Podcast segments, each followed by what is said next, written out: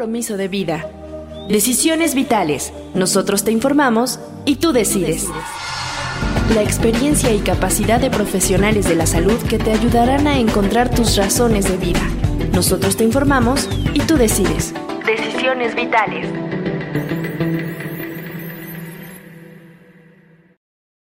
Bienvenidos al podcast de Suicidología, donde hoy estaremos abordando un tema muy importante y delicado, las madres adolescentes y su relación con el suicidio.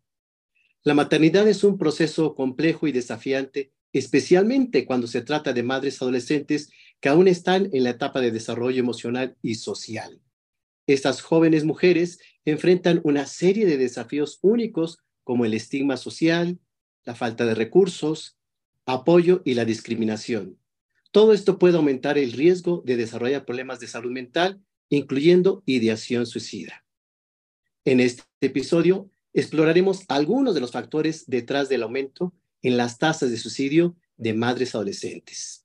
Discutiremos qué medidas pueden tomarse para prevenir la tragedia del suicidio. Hoy nos acompaña Vicenta Hernández Haddad, psicóloga y educadora en sexualidad. Le damos la más cordial bienvenida y junto con la psicoterapeuta Mariale Buenfil abordaremos el tema. ¿Cómo estás, Mariale? Hola, Alejandro, muy bien, gracias. Pues me da mucho gusto compartir el día de hoy con todos ustedes y les quiero presentar algunos datos importantes sobre el tema.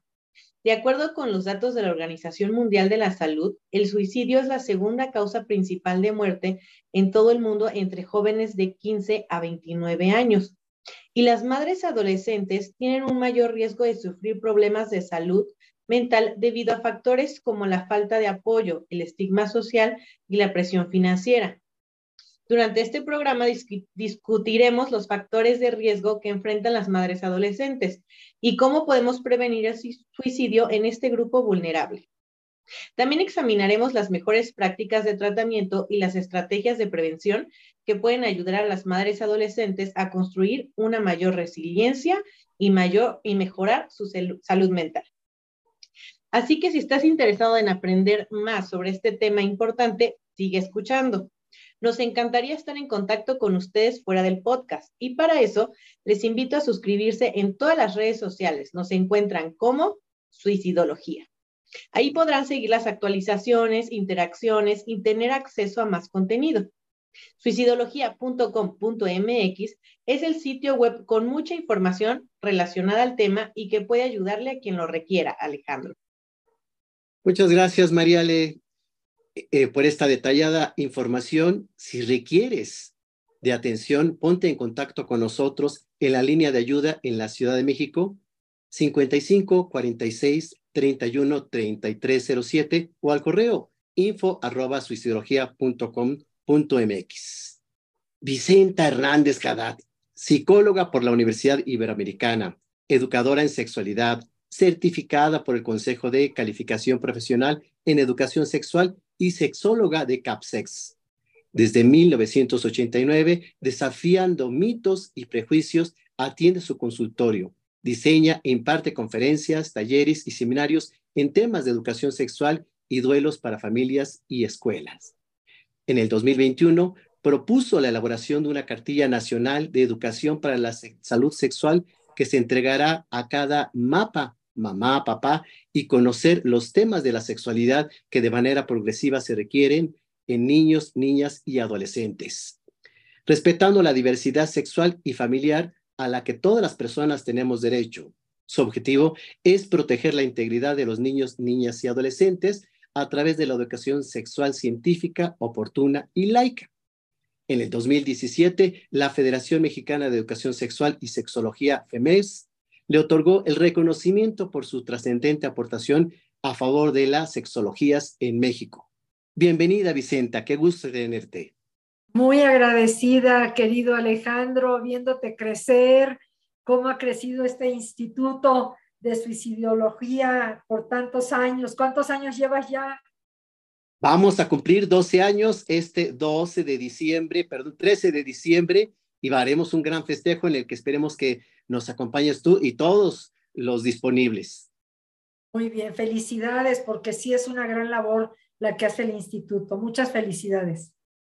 Vicenta, y bueno, este mes dedicado a la mujer, a las mamás, ¿cómo definimos una madre adolescente? Características, edades, cuéntanos de ello. Bien, el INEGI nos reporta que entre los 15 y 19 años de edad aproximadamente es la etapa en la que más crecieron este, las chicas embarazadas en, esa etapa, que estamos hablando de que la gran mayoría son menores de 18 años y que cuando dicen de 15 a 19, pues es que es un promedio, pero lo mismo ha habido niñas de 10, 9 años embarazadas y la mayoría de las veces por una situación de abuso, de violación, y a veces podría ser que es alguien que tiene 20 años, pero en sí el promedio está entre los 15 y 19, aunque se conocen muchísimos casos desde la etapa de secundaria, inicios de preparatoria. Entonces, ¿cómo define una chica que es madre adolescente? Pues es una jovencita que en la gran mayoría de los casos se supone que no era el objetivo quedar embarazada, ¿sí? Eh, era como parte de explorar su sexualidad en el área del erotismo, a lo cual tienen derecho, que creo que eso es un punto medular de este tema, pero que a veces no estamos dando la educación de sexualidad que merecen y que tienen derecho y que les ayudaría muchísimo a tener claridad en todo esto y entonces empiezan con estos mitos que, bueno, desde que yo era jovencita decían, mira, si lo meten una vez no pasa nada, si solo es un poquito, si eyacula este, eh, afuera ya no va a haber ese riesgo. Y entonces son jovencitas y jovencitos que creen que en este, en este experimentar y no desearlo, al menos de manera consciente, pues no va a pasar absolutamente nada pero que esto puede cambiarles la vida. Algo que sí yo dejo claro desde ahorita es que yo en mis talleres de sexualidad, desde niños de primaria, niñas de primaria, les digo, un embarazo en la adolescencia, no, pero de que te cambia el proyecto de vida, te lo cambia. Y va a ser un proceso muy complicado algunos años, pero no quiere decir que esto te marca y te destruye ya el proyecto que tú tengas este, establecido, ¿no? De, o, planteado de alguna manera, ¿no? Porque a esa edad están cambiando constantemente. Yo estuve trabajando muchos años en el DIF y uno de los programas prioritarios era el de madres adolescentes, que es un problema latinoamericano, no nada más en México, realmente predomina más en Latinoamérica. Y encontramos un factor que a mí me llamó la atención y quisiera saber si todavía está vigente este factor. Te estoy hablando de hace más de 20 años que estaba yo en el DIF ¿Cuál era el factor que normalmente la primera vez de estos jóvenes, de estas adolescentes, no se planea? Surgió, se dio, entonces, pues no llevaban el preservativo, no pensaron que fuera a ocurrir, eh, como bien dices, no pensaron ni siquiera si, que podían quedarse embarazadas. ¿Sigue siendo este factor el que lleva a que, pues, sí, me embaracé? Bueno, sí sigue siendo uno de los puntos a considerar pero yo creo que también hay una parte de que si utilizan el condón, creen que actúan con alevosía y ventaja, ¿no? Como que esto les, les suma el sentimiento de culpa de, no, entonces si yo ya iba a esto, ¿sí? Este, y llevaba yo el preservativo, el condón, pues entonces quiere decir que yo ya lo tenía planeado y vean qué incongruencia sucede y como bien dices, no nada más en México, en toda América Latina y el Caribe. Esas son las estadísticas en todas estas zonas. Y entonces, ¿qué, qué, qué prefieren? Mejor no lo usamos porque así suena como a que no teníamos esta mala intención. Y yo lo que les digo es, no lo veamos como una mala intención, veámoslo como un asunto de mucha responsabilidad con la cual queremos asumir esto. Cuando yo trabajo en el consultorio con chicas este, que incluso a lo mejor ni siquiera quedaron embarazadas, pero que se sienten mal porque lo hicieron, y les digo, ¿y, y usaste alguna protección? Y hay una frase que a mí me llama la atención porque es muy consistente tanto en chicos como chicas, es, es que no íbamos a eso. Y yo les digo, no me digas que no ibas a eso, porque si yo ahorita digo que yo quiero ir a ver una película al cine, pues tengo que ver en dónde está la película, en qué horario, si está lloviendo, qué me pongo para salir abrigada, eh, si como antes o voy a cenar al regresar. O sea, se hace una planificación. Imagínate para tener una relación sexual, pues no es que estás en la butaca del cine, pensaste quiero y tengo ganas y ahorita me, me, este, me, me mm, vivo la relación sexual. Es algo que pues finalmente te desplazaste a algún lugar para llevarla a cabo. Entonces, dejemos de usar esto de no íbamos a eso, nunca pensamos que esto sucediera, es que me habían dicho que la primera vez no quedas embarazada. Entonces, se ha ido diversificando los argumentos. Sí, porque aparte sí hay un previo, ¿no? O sea, al final en estos chicos adolescentes pues ya hay un deseo. O sea, ya va más o menos ahí la idea de, ay, pues si se puede, ¿no? Voy a tener relaciones. Y sabes qué, Marielle, eh, una de las frases que me encanta, que me encanta porque de veras digo, parece hasta un sketch, ya, ¿no? Un guion de una película, dicen, es que como mi abuelita me encargó que como iba a estar de viaje, fuera yo a regarle las plantas o a darle de comer a los gatos o a los perros, le dije a mi novia que si me acompañaba o le dije a un amigo si me acompañaba. Y entonces después dicen, pero no íbamos a eso. Y les digo, mira, ya desde que aprovechaste la casa de la abuelita para ir con alguien con quien te, tienen, te tienes ganas, ya es una forma de decir, pues sí, vamos a eso. Y no es algo inadecuado que tengas ese deseo sexual. Lo que me parece que es importante de rescatar, chicos y chicas, es qué tanto estoy haciendo de manera responsable cada uno de estos actos para pues no correr estos riesgos, ¿no? ¿Qué tanto influye el que hayan tomado alcohol? Muchísimo. Como que afloja los sentidos, ¿no? Claro, afloja, incluso nos baja este, los valores, ¿no? Eh, porque a lo mejor incluso yo a las mamás y papás les digo, aprovechen que ahorita sus hijos están en primaria. Ahorita todos son ecologistas, separan la basura, nadie va a fumar, nadie va a consumir drogas, todos van a llegar al matrimonio sin tener relaciones sexuales, porque todavía sigue habiendo mucho esta, estos comentarios en, las familias. Y entonces les digo, disfrútenlos, si así los querían ver, ahí los tienen en primaria con ese criterio. Pero ya en secundaria, ya desde sexto de primaria, primero, segundo de, de secundaria, empiezan con que, bueno, pero yo tengo una amiga que ya lo hizo. Y entonces dice que le gustó.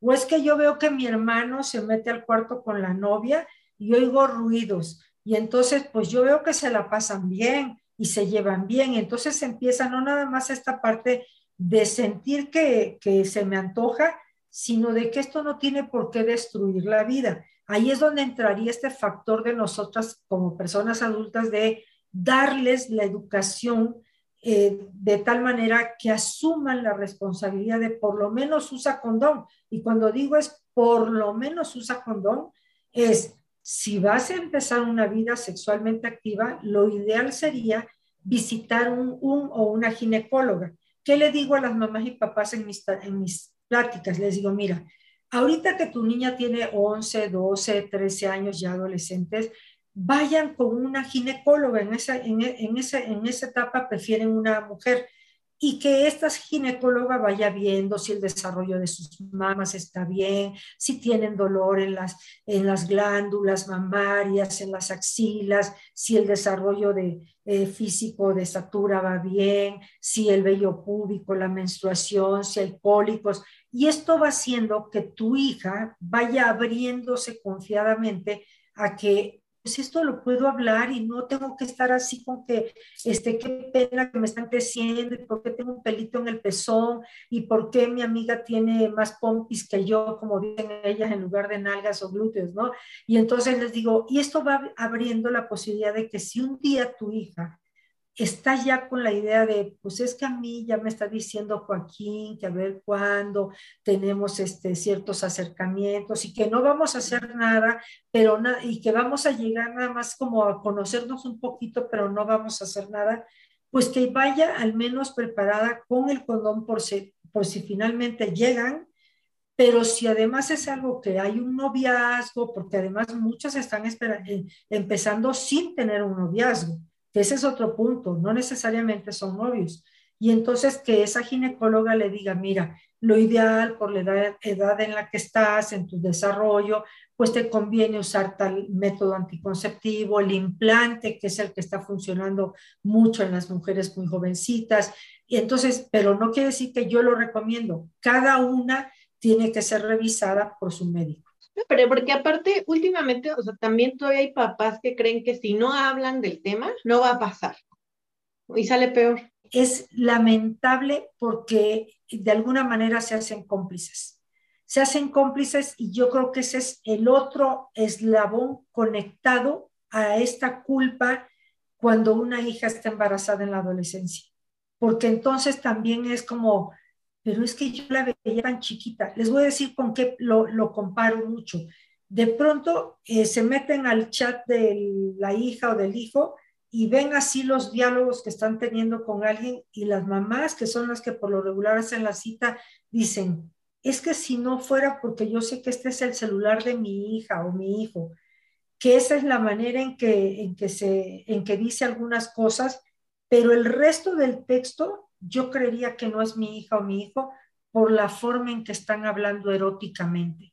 Es que soñé que anoche yo te hacía y que tú me hacías a mí, que entonces llegábamos al orgasmo y entonces usaban, bueno, meten hasta todo lo que puede ser de lubricante y los olores y los sabores.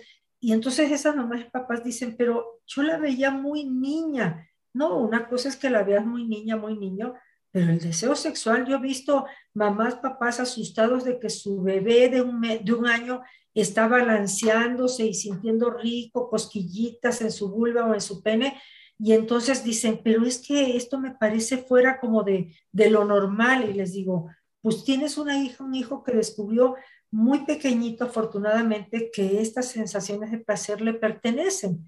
Imagínense cuando hablamos de 12, 14, 16, 20 años de edad, pues estamos hablando de que, pues por lo menos, viendo una escena de cualquier película en tele abierta, podría haber visto una escena erótica que la llevó a sentir lo que las niñas de primaria dicen, es que yo cuando veo besos en la tele me tiembla la vulva o siento cosquillitas en mi cosita o en mi parte íntima. Yo digo, si ya estamos viendo que esto es parte del ser humano, ¿por qué vamos a dejar aislado el erotismo, de lo que es la, educación para la salud sexual y reproductiva.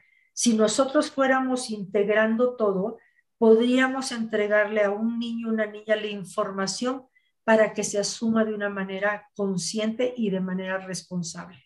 Otra de las preguntas, Vicenta, ¿qué tanto la presión social de que en mi salón ya todos mis amigas lo hicieron o todos mis amigos lo hicieron y pues no me quiero quedar atrás? Todavía hay esa cuestión que empuja para que lo inicien prematuramente? Sí, mucho. Y ahí yo creo que desde muy pequeñitos vemos quiénes son los niños y niñas que se dejan manipular más. Ahí hay un dato que yo he cachado desde hace años. Es más fácil que se deje manipular el hijo primogénito o la hija primogénita por los amigos, por los hermanos y hasta por los propios padres, porque está muy, muy moldeado a que yo nací para, para hacer feliz a mis papás, darle gusto a mis papás. En cambio, el segundo, segundo, tercera hija, como sea, ya son más de decir, no, papá, a mí eso no me gusta. O estoy viendo ahorita un chavo que el papá quiere que estudie su misma carrera porque quiere dejarle la, empresa que él este, eh, eh, conformó y el chavo no tiene la menor vocación para eso. Entonces, así como la, orientación vocacional es algo muy propio de cada ser humano, igual sucede en todo esto de los valores que vamos dándole a nuestros chicos y chicas, donde los chicos de pronto salen con preguntas de qué tanto, eh, si mi amiga dice que ya lo hizo y sintió bonito, a mí se me antoja hacerlo. Si es una chica que se deja manipular muy fácilmente, pues puede creer que eso es lo que debe de hacer en cambio, si es una chica que ha estado trabajando este empoderamiento, que es, es algo que ya trae el ser humano. El problema es que en las familias a veces desempoderamos al ser humano, ¿sí? ¿Por qué? Porque no, eso no te gusta, eso no lo hagas, eso no está bien. y yo digo, hay que ver por qué hacen las cosas, por qué les gusta tal color, por qué quieren elegir determinada experiencia y de esa forma irlos guiando, orientando para que sean responsables de cada uno de esos actos. Entonces, que no se dejen manipular, pero eso implica un poder muy grande en cada ser humano. Y la otra parte es tener una estabilidad emocional porque justo estamos hablando de madres adolescentes y en la adolescencia si algo hay es mucha ambivalencia. Sí, ahorita quiero, ahorita quiero estos lentes, pero no, ya me gustaron los de Alejandro, mejor quiero los de Alejandro. No, pero es que eh, María, María le trae unos color rosa, y yo quiero los rosa. No, pero Juan trae los verdes, ya me gusta. Y entonces no saben ni qué quieren y justo se meten a explorar el erotismo, pero que no es malo que lo exploren. El ir al cine, tener cierta caricia, abrazarse, esto de que de pronto se pegan en la pared, que además cuántas veces lo hemos hecho los seres humanos, sobre todo cuando éramos más jovencitos, que estás en la pared y el otro o la otra está así abrazando y ves los cuerpos entrelazados, aunque sea en la esquina donde pasan 20 personas por minuto, ¿verdad? Y ellos ni ven nada y decirles, es que esto es algo pues de tanta intimidad que por supuesto conforme vas avanzando y avanzando, llega un momento donde sientes que no puedes parar. Por eso hay que irnos autorregulando. Pensemos para todos nuestros disponibles, Vicenta, ya una adolescente embarazada. ¿Cuáles son eh, las cosas, desafíos a los que se enfrentan en el momento que se enteran de que pues viene un bebé en camino? Bueno, yo, yo creo que un muy gran número de mujeres vivimos ese momento donde no me ha bajado la regla, no he menstruado. Y, o los chavos, a veces hasta de manera anónima, es, oye, si le tocaba el 5 de febrero la menstruación y no ha menstruado y estamos a tal día de marzo o de abril, ¿tú crees que todavía va a menstruar? Y le digo, no, pues no sé, vayan al, especialista, ¿no? Entonces, creo que hombres y mujeres hemos estado en esto de no ha menstruado o no he menstruado. Entonces, a veces el inicio de la relación sexual cambia el ciclo, ciclo menstrual, porque es tan la intensidad de lo que vivimos que entonces lo que sucede es que hormonalmente todo se mueve y entonces el ciclo menstrual o se te adelanta o se te puede retrasar. Entonces, la mayoría de las veces no van a quedar embarazadas, no porque en, este, la primera vez no suceda, sino porque a lo mejor se usaron el condón, pero aún así tienen miedo de haber quedado embarazadas o de haber dejado embarazada a la chica, eh, haberla embarazado. Entonces, yo lo que, lo que aquí creo es, número uno es, evítate todo esto porque además hasta les cuesta materias reprobadas. ¿eh? Yo he visto chicos que por estar en esta angustia hasta truenan los exámenes porque no han podido dormir ni estudiar por el agobio de que estará, no estará. También, ¿no? Y chicas que, chicas que también se angustian tanto que hasta se enferman. Claro, empiezan a somatizar, incluso tienes razón, Mariale. Y entonces, número uno es, eh, si ya tienes la duda, no sigas ahí nada más con la angustia, sino ve con un especialista. A veces las pruebas en las farmacias no son lo más acertado y tener siempre presente que un embarazo en la adolescencia no te cambia la vida, pero eh, este o no, perdón, no te arruina la vida, pero sí te cambia la vida por lo menos cuatro o cinco años. Y eso no quiere decir que van a ser un infierno pero que si empiezan a aprender de esa experiencia, hombres y mujeres involucrados en una relación así, pueden salir muchísimo más fortalecidos y enriquecidos de esa experiencia. ¿A qué me refiero con esto? A que sí es cierto, y esto no quiere decir que estoy promoviendo el embarazo en la adolescencia, pero sí creo que es importante alertar de que no lo estén viendo con este miedo, porque está comprobado que mientras más miedo nos da algo, menos nos estamos cuidando. Entonces, en lugar de tener miedo, hay que tener información, hay que tener conciencia y ser responsables, porque hay quien tiene conciencia de las cosas, pero dice, no, pero mejor no hago esto porque me voy a ver muy mal si voy al ginecólogo y entonces este, parece como que ya estoy tomando decisiones de grandes. No, no estás tomando decisiones de grandes, estás tomando decisiones de la edad en la que te encuentras y asumiendo que estás por iniciar o iniciaste una vida sexual activa que implica todo ese cuidado. Entonces, sí es importante que sepan que estos próximos años después del embarazo va a haber cambios y que ojalá y puedan hablarse eh, todos los miembros de, de, ambas familias, los, los, más grandes, para ver cómo van a apoyar a ese chico, a esa chica, que cada día veo más en, en las familias con las que trabajo, que tanto la mamá, papá del chico como la mamá, papá de la chica, de eh, como esté conformada la familia, incluso a veces hasta están divorciados, dicen, a ver, ¿cómo vamos a apoyar? ¿Qué va a dar, aportar cada uno? ¿Y qué le vamos a decir a cada hijo o hija que debe de asumir para que cuente con ese apoyo? Porque no nada más es de, ay, sí, yo te cuido al bebé y tú anda, vete tranquila al Halloween. No, no, no. Es, ¿cómo vamos a manejar esto? Porque el que seas una mamá, que además estás amamantando, pues no te puedes ir al Halloween. Muchas mamás, papás dicen, yo te cuido a tu bebé, en lo que vas a terminar tu bachillerato o empiezas tu carrera o sigues tu carrera profesional. Pero para irte al, a la playa porque van tus amigos, para irte de antro cada viernes y sábado, y entonces son muy estrictos en esto, que puede sonar como una falta de empatía total, pero sí está comprobado que cuando hay límites más claros y no dejan tan abierto esto de que se, se convierten en mamá y papá los abuelos, en lugar que esa hija e hijo se hagan responsables de ese maternaje, paternaje, que a lo mejor no querían, pero que lo tienen que asumir si decidieron continuar el embarazo.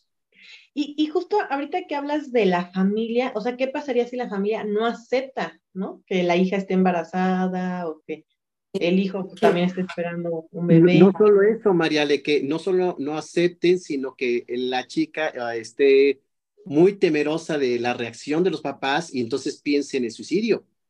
Que es lo que tú has planteado tanto, Alejandro, efectivamente, donde eh, este, los chicos se pueden sentir aterrados porque erróneamente a veces las personas podemos lanzar frases, no, no es mi caso, pero yo he, oído por décadas que dicen, si mi hija saliera con un embarazo, se va de la casa.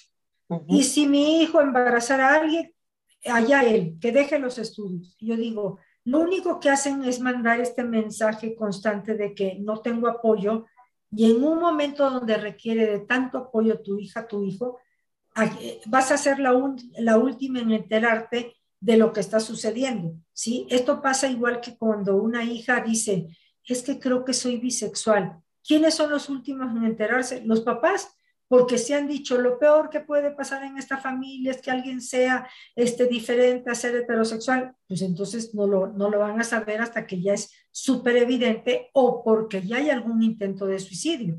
Entonces, igual sucede con las madres, padres, este, adolescentes que pueden estar muy aterrados. Entonces, yo lo que les digo cuando me han contactado en cursos que dicen, me ha tocado chicas, chicos de 14 años que dicen, fíjate que tengo una amiga que está embarazada, pero no le ha dicho a sus papás y entonces está pensando en buscar en dónde interrumpir el embarazo, pero tiene mucho miedo y no puede dormir y entonces está con náuseas y entonces está viviendo en una soledad enorme un proceso que tendría que ser utilizado para, número uno, contar con alguien que sea de estos vínculos muy cercanos, supuestamente la madre, el padre y la pareja, ¿no? Y entonces hablar de qué es lo que verdaderamente queremos. Hay un manual que hizo Gire, que se llama Grupo de Reproducción este, Elegida, eh, que es maravilloso y que se llama Con la conciencia tranquila. Así lo encuentran en internet. Es maravilloso el manualito porque dice, si tú estás leyendo este manual, es porque tienes duda o ya confirmaste, palabras más o menos, ya confirmaste que estás embarazada o embarazaste a alguien. Tienes que tomar decisiones. Y entonces va, abriendo así un abanico de posibilidades desde lo que es, eh, ¿te quieres quedar con el bebé o no quieres tener el bebé? Si no quieres tenerlo, hay tales opciones. Y esto no quiere decir que nosotros promovamos. Esa es la realidad hay estas opciones y de qué manera es no tener, no seguir el embarazo. Segundo, decides tenerlo, hay estas alternativas. Lo tengo y me lo quedo. O lo tengo y lo doy en adopción. Entonces, ese manualito debiera de estar en todas las secundarias y preparatorias llenándose como un ejercicio emocional para que hagan mayor conciencia de lo que implica tener una relación sexual y llegar a tener un embarazo. Pues ya respondiste a esta pregunta que te iba a hacer, ¿no? ¿Cómo evitamos que estas adolescentes, eh, chicos y chicas, caigan en ansiedad, en depresión, en riesgo suicida? Obviamente que afecte la cuestión escolar, porque son chicos que están en etapa escolar. Efectivamente, cuando encuentran salidas, soluciones, qué se pueden hacer, todas las vías o accesos que pueden realizar y sobre todo que hay un apoyo para que se pueda resolver la situación, porque a veces la decisión suicida tiene que ver con eh, mi familia me va a correr, me van a golpear, este, ya nada tiene sentido, eh, cometió un grave error, empiezan a culpabilizarse y a afectarse y obviamente esto los lleva en un deterioro para ellas y por supuesto para el bebé, ¿no? Claro, y que además, bueno, yo, nací en el 54, imagínense cómo era todo este tipo de educación desde antes. Y yo recuerdo que cuando alguien estaba embarazada en la adolescencia, era así como lo peor que podían hacer, desgraciaron a la familia, la dejaste marcada, ¿cómo es posible que no pensaste en mí como madre y en tu papá que tanto se ha esforzado por dar... Qué deshonra para la familia, ¿no? Eso era lo, de antes. El problema es que hoy en día Mariela y Alejandro sigan a veces con todos estos mensajes como de lo que tú hiciste es tan inmensamente dañino que ya acabaste con todo lo bueno que hemos construido en la familia. Yo digo, no, si se acabó lo que hemos construido es que no estaba tan bien construido. No estaba tan bien construido, ¿no? Sí, así es. Entonces creo que hay que dejar de promover esta parte de que un embarazo en la adolescencia acaba con, con la vida, pero sí hay que decirle, no acaba con tu vida, pero mira, hay tales responsabilidades, ¿eh? Y si tú, y si tú quedaras embarazada, no es como saliste embarazada, porque yo les digo, no es rifa, ¿eh? No fue a la feria, ¿sí? Es, quedaste embarazada, sí, pero es que yo no quería. Ah, no, si yo entiendo que no querías, pero si tuviste una penetración, si tú penetraste a alguien, pues no es de que no querías, sabías que hay la posibilidad de un embarazo y te tocó la rifa del tigre, ¿no? O sea, pues hay personas que dicen, es que era la primera vez que lo hacíamos. Y le digo, y hay quien lleva 200 intentos y no se embaraza. Y yo utilizo materiales didácticos, pero hasta con un dedo podemos ejemplificar. Yo desde quinto, sexto año de primaria, por lo menos, si no es que antes, cuando llegan a preguntar que en qué momento sale el semen y cosas así, que esto lo preguntan desde tercero o cuarto, preguntan mucho sobre ese tema, pero en quinto y sexto les digo, miren, algo importante que tienen que saber es que cuando el pene tiene su erección, en la punta del pene está el meato urinario, no te preocupes por el nombre, eso es lo de menos. Se llama meato urinario y ahí está en la salida de la orina porque por dentro pasa la uretra. Y entonces cuando hay una, una erección no sale orina ¿Por qué? Porque se bloquea ese, ese, ese conducto para la orina. Lo que va a salir, si ya estás en la etapa de la adolescencia, es el líquido preeyaculatorio o preseminal. Y en esa gotita van de mil a dos mil espermatozoides. Y solo necesitas uno para embarazarte o embarazar, les digo. Entonces, ¿para qué te andas jugando una, un riesgo de ese tamaño? Pues para ampliar esta información y bueno, vamos a ver cuáles son las recomendaciones que Mariali nos trae para este tema. Así es, Alejandro. No sin antes recordarles que los estamos esperando en todas nuestras plataformas de podcast y en redes sociales nos encuentran como Suicidología. Bueno, hay una película que es bastante famosa que se llama Juno, donde justo aborda este tema, ¿no? De, de, una chica que queda embarazada y pues sí, no es de su novio, ¿no? Que, que es algo que también nos comentaba Vicenta. Hoy en día ya no es que solo tengo relaciones con mi novio, ¿no? Muchas veces no sucede así. Pues bueno, justo son dos chicos que tienen relaciones y ella sale embarazada.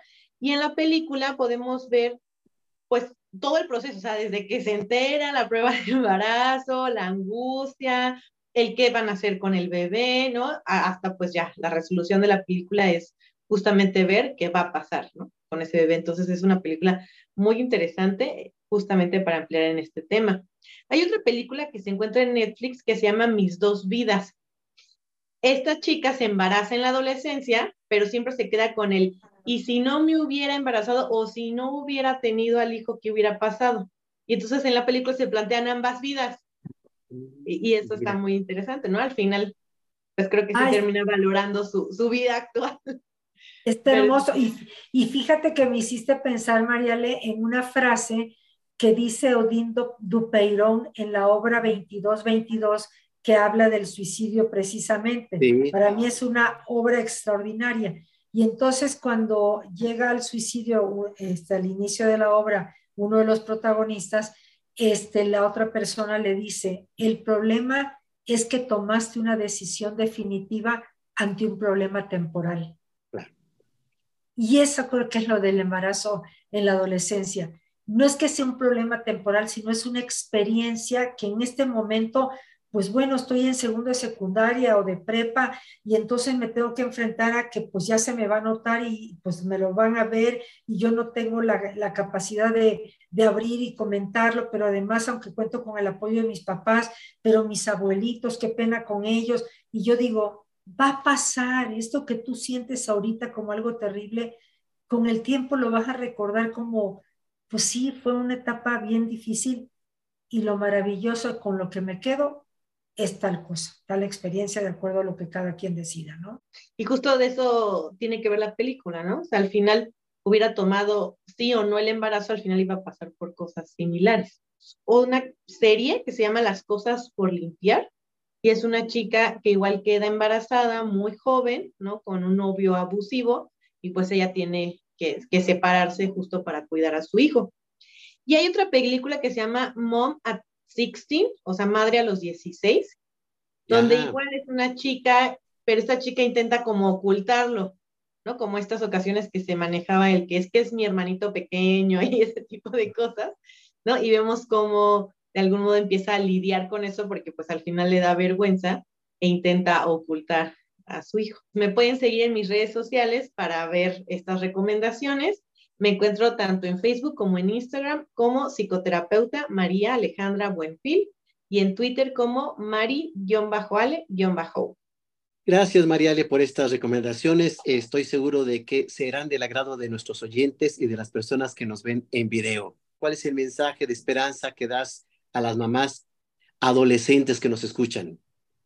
Bueno, eh, en primer lugar, si ya estás siendo una mamá adolescente, te diría, esto va a pasar, ¿sí? Los hijos, las hijas crecen, también te van llenando de satisfacciones conforme se van desarrollando, esas primeras este, sonrisas de tu hijo, tu hija, esas agarraditas del dedo, el típico de, hoy me agarró mi dedito con su mini dedito, es, esa, ese instante es lindo y bueno, va a haber noches donde te vas a despertar y vas a sentir que no quieres este, despertar porque el bebé está llorando. Es lo más normal del mundo y te tienes que despertar para hacer lo que necesita el bebé. Y entonces va a pasar porque el bebé va a crecer. Cuando vengas a ver, dices, ay, ya camina, ya habla, ya se va.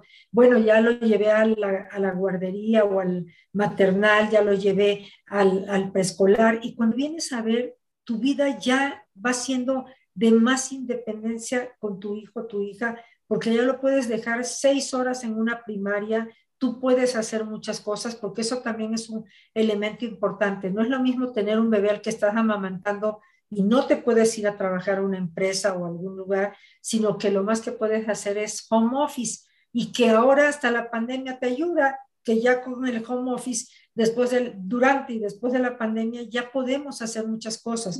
Entonces, no te aterres, ¿sí? Esto va a pasar y ojo, no te quite el valor que tengas como mujer.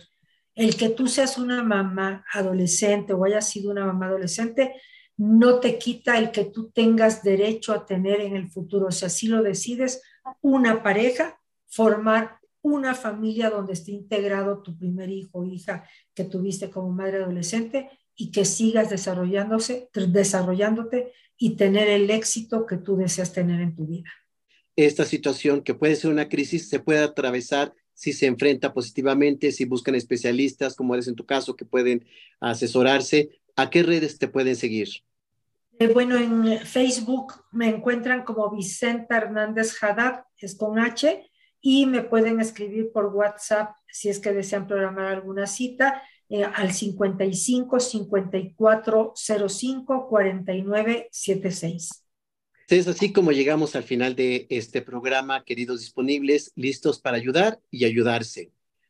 Tengo un mensaje para ti que eres mamá adolescente. Quiero que sepas que eres más fuerte de lo que crees y puedes superar cualquier situación difícil que estés enfrentando. No te rindas y recuerda que tienes el poder de cambiar tu vida y la de tu hijo. Busca apoyo en familiares, amigos y organizaciones locales. No tengas miedo de pedir ayuda cuando la necesites. Recuerda que no estás sola y hay personas que quieren y pueden ayudarte. A veces puede parecer que todo está en tu contra, pero sigue adelante y recuerda que tu coraje y determinación pueden llevarte a lugares que nunca imaginaste. Ánimo, sigue luchando y sea la mejor versión de ti misma para ti y para tu hijo. Juntos podemos superar esto. Agradezco la presencia de la psicóloga Vicenta Hernández Haddad por compartir sus conocimientos el día de hoy y a la psicoterapeuta Mariale Buenfil por sus recomendaciones, al webmaster Alejandro Ledesma por mostrar nuestra mejor imagen y audio en redes sociales. Soy Alejandro Águila Tejeda, director del Instituto Hispanoamericano de Suicidología. Nos escuchamos y nos vemos en una próxima edición. Hasta pronto.